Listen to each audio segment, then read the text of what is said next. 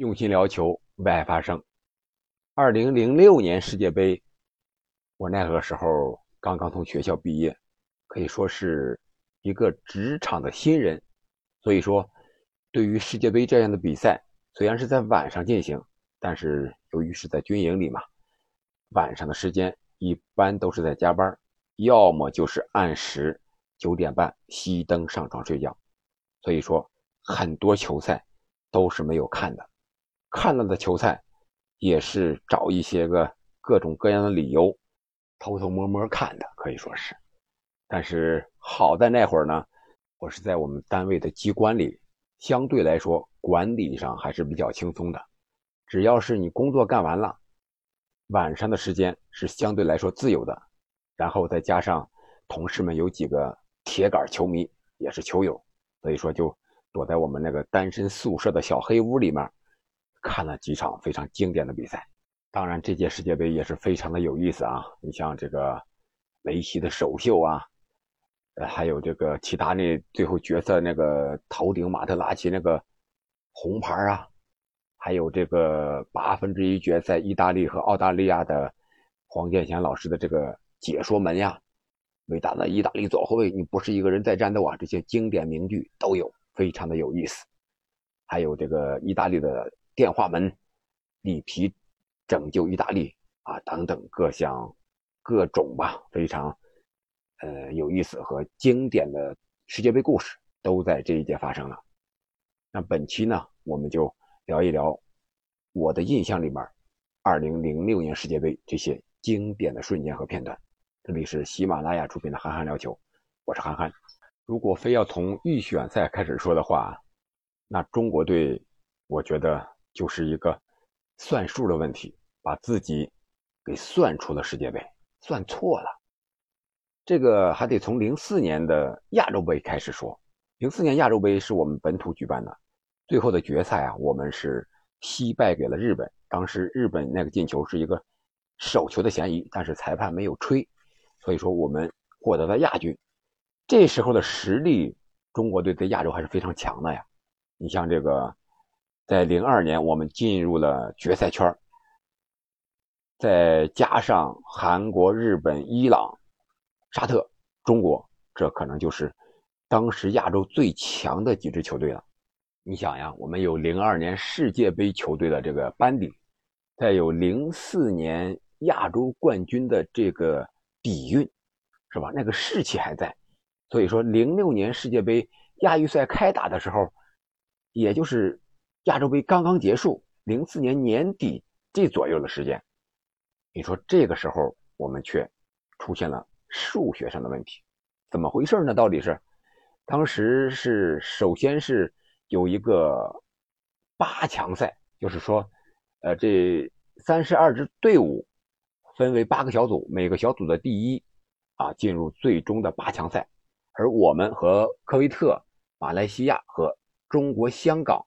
分在了一个小组里边，只要小组第一就能出线，啊，结果我们前几场打的呀都是有惊无险的，战胜了各自球队。你像第一场是一比零战胜了科威特，然后就是中国香港还有马来西亚，呃，虽然比分不是很大，但是都赢球了。然后倒数第二轮和这个科威特客场打的时候，我们意外的。零比一输给了科威特，这样和科威特我们就形成了最直接的一个竞争关系。这会儿我们和科威特积分都是相同的，十二分。而在进球和净胜球方面呢，人家科威特是进九球丢一球，净胜八个，排在第一位，而我们是进七球丢一球，净胜六个，排在第二。由于是这种关系，而亚足联的这种比赛。规则呢，又是说，首先是比较净胜球，然后比较进球数，这两个优先者晋级。结果最后一轮开打，我们是对的中国香港，人家是对的马来西亚，啊，结果呢，上半场我们稀里哗啦啊进了好几个，而那边呢，科威特和马来西亚是打成了一比一。香港呢，毕竟是一个国家嘛，对中国也比较友好。故意在上半场还拖延了点时间，这样的话下半场可以晚开球啊，还可以这个多一点补时的时间，我们可能更主动一些。中国队一看这个净胜球也差不多了，是吧？然后那边还是平局呢，那我们就慢慢踢吧。所以说，一下半场一开始，中国队把节奏给放慢了，而科威特那边呢，人家的故事在下半场这四十五分钟呢，等着咱们呢，给咱们摆了个套，咱们还真钻了。一会儿人家那个球网破了，修修球网；一会儿马来西亚又有球员被红牌罚下了，然后科威特开始稀里哗啦进球了。最终，科威特是六比一战胜了马来西亚。然后国足也开始全力进攻啊，这不行啊！那会儿我记得郑智好像还发生了一个点球。中国队最终是七比零打胜了香港。这样的话，一看这净胜球，人家是十三个。我们也是十三个呀，这我们有机会了，可以再打附加赛了。结果我们算错了，怎么算错了？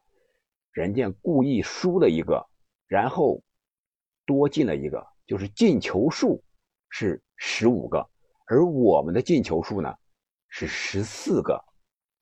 在比较进球数方面，我们比人家少一个，所以说人家是排名第一，我们是排名第二，就是因为这种。数学题没有算清楚，我们被淘汰了。我觉得这届被淘汰是非常的遗憾的，因为那会儿我们有非常好的球员，那会儿的比赛成绩啊，还有世界杯和亚洲杯的这种余威还在。如果打得好的话，当时的主教练应该是阿里汉，足协是哪位领导我忘了，反正是肯定是有一些乱七八糟的东西在里边了，已经，只不过是通过这种比赛。没有完全的暴露出来，但是随后中国足球就是一泻千里了。好了，我们还是说说世界杯的正赛吧。正赛揭幕战是非常的亮眼的。那会儿的德国队正在一个复兴起步的一个阶段，实力不是特别强。呃，他们的主教练呢是德国的名宿金色轰炸机克林斯曼。本届世界杯呢，他是变身了最帅主教练，而首秀。德国队的世界杯首秀，零六年是非常的精彩的，给人了很大的一个非常开放、这种奔放的一种感觉。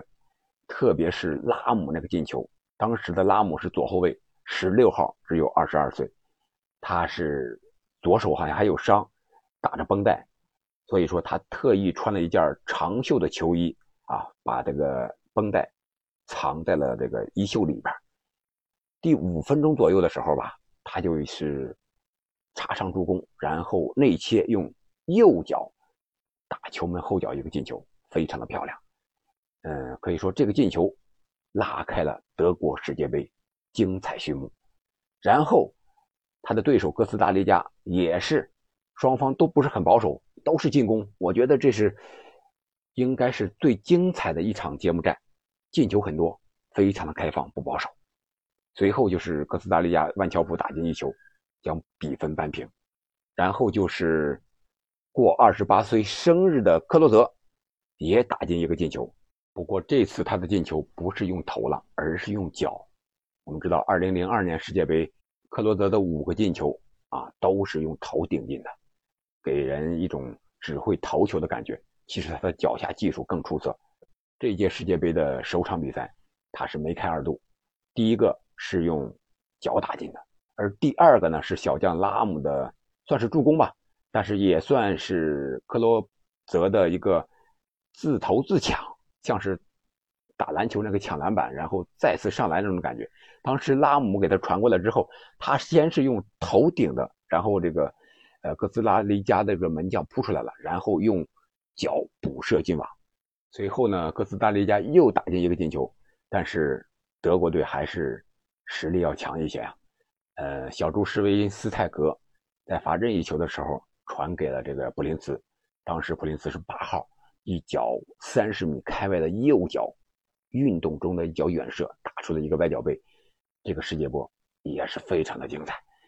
这样揭幕战四比二，德国战胜哥斯达黎加，所以说这场比赛我们以为是开启了本届世界杯的一个基调。是吧？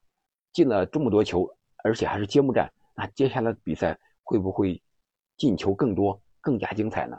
其实还真不是这样了，恰恰相反，可以说本届杯赛又重回到了防守时代，特别是在淘汰赛阶段。这里面有一组数据啊，你看，场均进球二点二九六个，这是一九九零年意大利世界杯以来最少的。二零零六年那会儿，世界杯这个球员的身体，我们看这个直播的时候越来越壮，还有的穿这个球衣显得可能这个身材也很好。呃，有一些数据分析，呃，从七十年代到这个零六年这会儿，球员的平均身高是。增长了五厘米，而场上的跑动距离呢也是更多了。据说呀，一九五四年那会儿，由于都是前锋干前锋的活后卫干后卫的活中场干中场的活没有像现在要求这么高，所以说那会儿球员一场比赛下来也就跑个四五公里，而零六年那会儿呢，大概就是十公里以上了。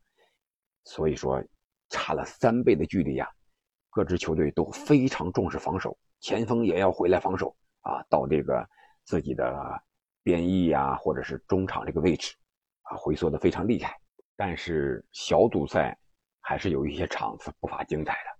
你像这个阿根廷对塞黑的这场比赛，就打出了一个高分，六比零，而且梅西是首秀出场，就有进球，就有助攻，表现非常的完美。这场比赛让我印象最深的。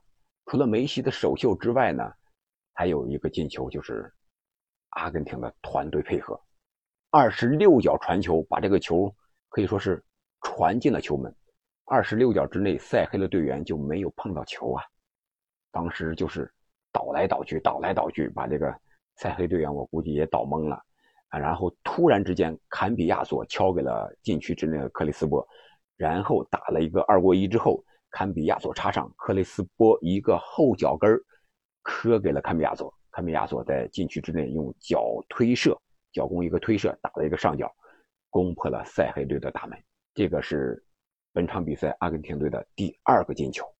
这个进球是非常的漂亮，当时看着就心旷神怡呀，感觉这个球就要有了，因为就是很长时间嘛，这个塞黑队碰不到球，然后最后那一下，克雷斯波做的也是非常。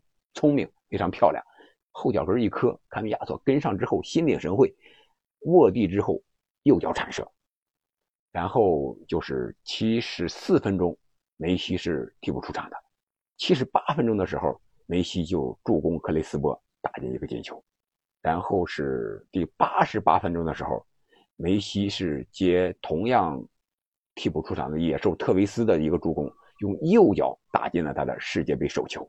可以说是阿根廷羞辱了塞黑。我们要知道，塞黑在预选赛阶段可是防守最好的球队啊！十场比赛在预选赛，他们只丢了一个球，而这一场比赛九十分钟，他们就丢了六个球，可见当时阿根廷的实力。但是，世界杯也有魔咒，也有规律，就是小组赛大热表现太好的球队，往往走不了多远，可能他们过早的热，过早的消耗了自己的激情。比如说以前的什么荷兰呀、阿根廷呀，就是这样的常客。本届世界杯也是一样，阿根廷没有打破自己的一个魔咒。虽然他们有十九岁的梅西这样的年轻新秀和天才，但是他们在四分之一决赛中却是点球惜败给了德国队。梅西的世界杯首秀就这样遗憾的结束了。那本期我们就聊到这儿了，下期我们再聊一聊。淘汰赛上的一些非常有趣的故事，我们下期再见。